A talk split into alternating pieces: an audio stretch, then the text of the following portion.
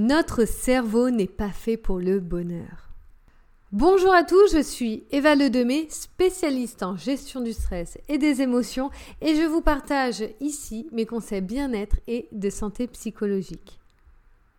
Comment faire pour garder la motivation, pour arrêter de procrastiner ou même pour simplement continuer à se sentir heureux? Autant de questions qui nous prouvent qu'on a l'impression qu'on a tous une activité ou une passion auquel nous serons toujours motivés 24 heures sur 24 et 7 jours sur 7. Mais pourtant, je peux vous garantir que c'est une illusion, car même les plus passionnés ont des coups de démotivation.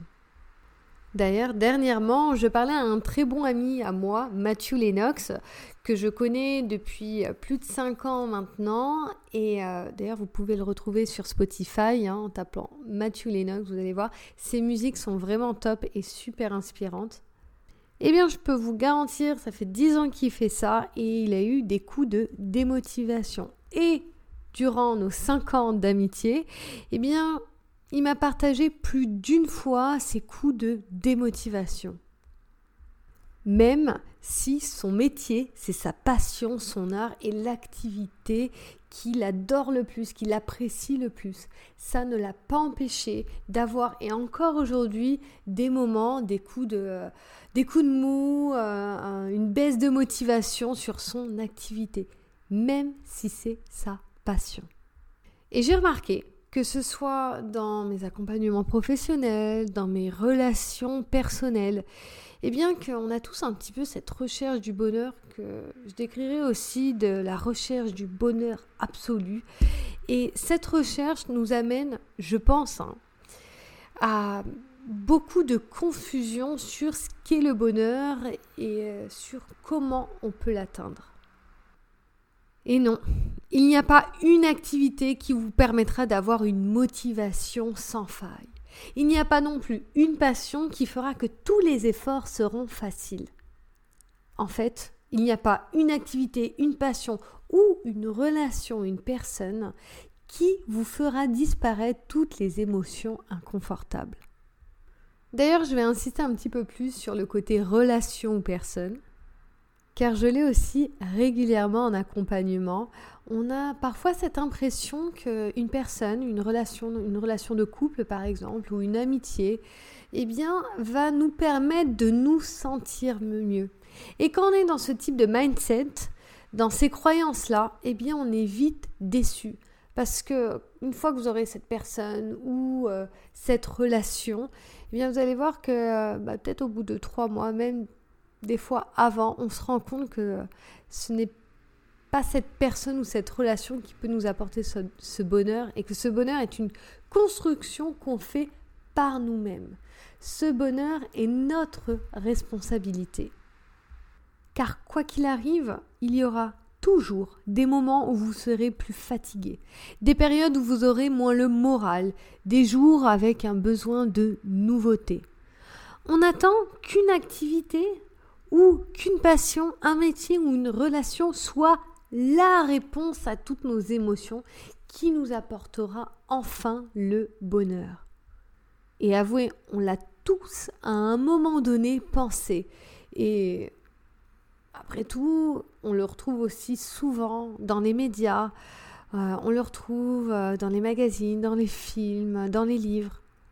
Alors c'est clair, ça fonctionne très bien pour le marché du développement personnel, avec des livres, des formations, des formations en ligne, en tout cas des formations en tout genre pour nous donner des techniques pour rester motivé et pour enfin trouver cette sérénité à l'intérieur de soi. Et en fait, à nouveau, c'est des techniques qui marchent, allez, trois mois à six mois, et qui finissent toujours par nous ramener à la même problématique pourquoi? Parce qu'on ne changera jamais, jamais le fait que nous sommes des humains avec des émotions et avec une énergie fluctuante ainsi que des humeurs aléatoires. Et ça, rien ne pourra nous le faire changer. On a tous des besoins particuliers, des objectifs aussi qui sont différents, mais on a tous aussi une manière différente d'atteindre nos objectifs, comme une différente définition du bonheur.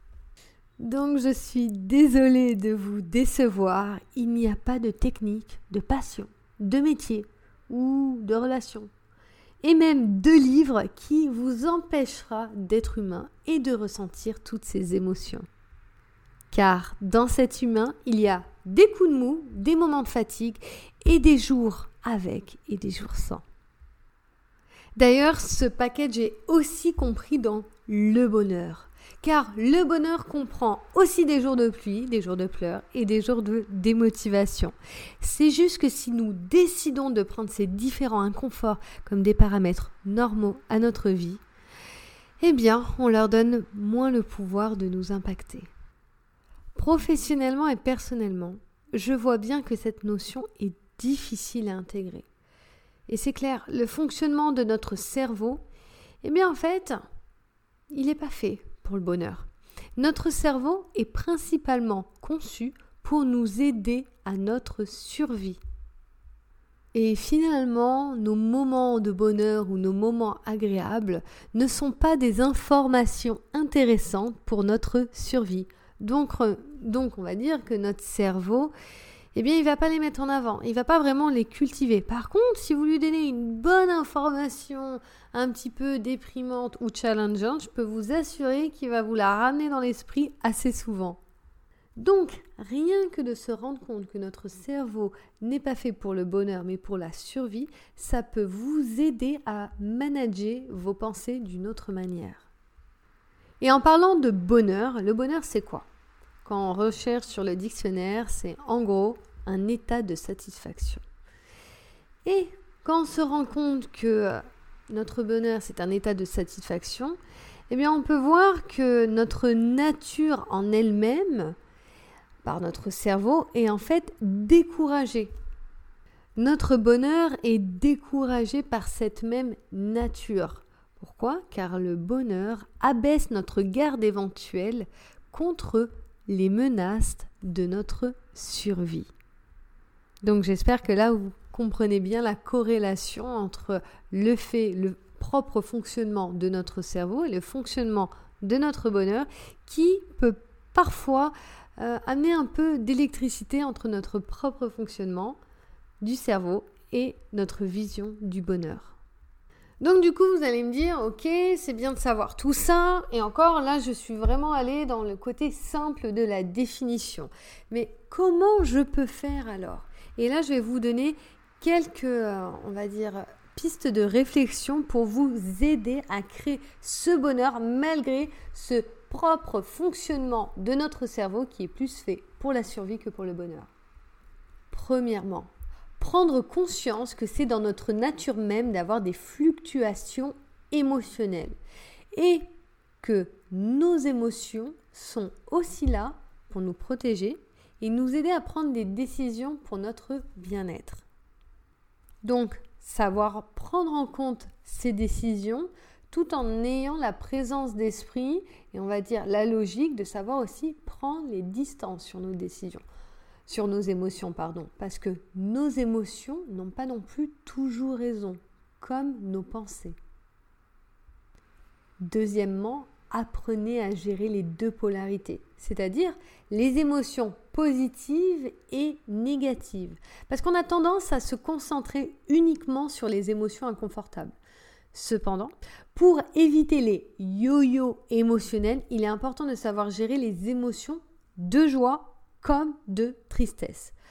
Parce qu'en fait, les émotions négatives comme positives ne sont ni à sous-estimer comme à surestimer. Elles sont simplement à traiter à leur juste valeur. Et je ne sais pas si vous l'avez remarqué, moi je le vois souvent professionnellement, c'est qu'on a tendance à se focaliser sur la gestion de nos émotions négatives. Et pourtant, c'est intéressant et c'est même très important de savoir aussi gérer nos émotions positives. Pourquoi? Parce que quand on va être dans une joie extrême, émotionnellement, on va aller dans un up émotionnel. Et quand on va dans un up émotionnel, on a beaucoup plus de chances d'après ressentir un contraste très fort avec nos émotions négatives. Donc, et ça, moi, je le retrouve rarement. Donc, j'ai vraiment euh, ça me tient à cœur que vous le retenez, c'est qu'il est important de savoir autant gérer vos émotions positives que négatives et non que les émotions négatives. Enfin, vous avez besoin d'utiliser vos deux cerveaux, c'est-à-dire le cerveau cognitif, donc on va être plus sur le rationnel, l'intelligence, et le cerveau émotionnel, là on va être plus sur l'affectif. Simplement parce que vos émotions n'ont pas toujours raison, comme votre analyse rationnelle non plus. Donc vous avez toujours besoin d'une double lecture de vos émotions, car il peut arriver que vos émotions soient amplifiées vis-à-vis d'une situation ou même complètement à contre-courant.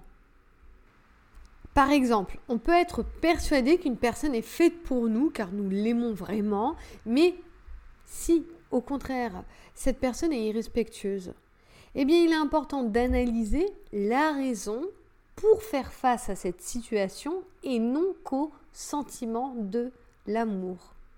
Donc ce n'est pas parce qu'il y a une émotion positive qui est là, le sentiment de l'amour, qu'il faut penser que tout derrière est positif. Il faut savoir, même dans nos émotions positives, savoir être rationnel autant que dans nos émotions négatives. Et ça, ça peut vraiment vous aider dans vos décisions au quotidien. Enfin, dernière piste de réflexion, prioriser l'appréciation plutôt que la réalisation.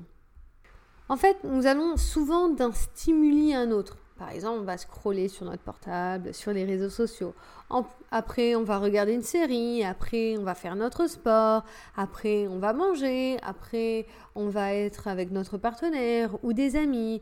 Après, le travail. On est tout le temps en train d'aller à une action à une autre. Et quand on est dans cette dynamique, on oublie souvent que l'état de bonheur est avant tout dans l'appréciation. L'appréciation, quelle que soit l'avancée de vos réalisations personnelles ou professionnelles, c'est-à-dire que vos objectifs soient atteints ou non. L'appréciation de ce que vous avez, quel que soit l'environnement où vous êtes.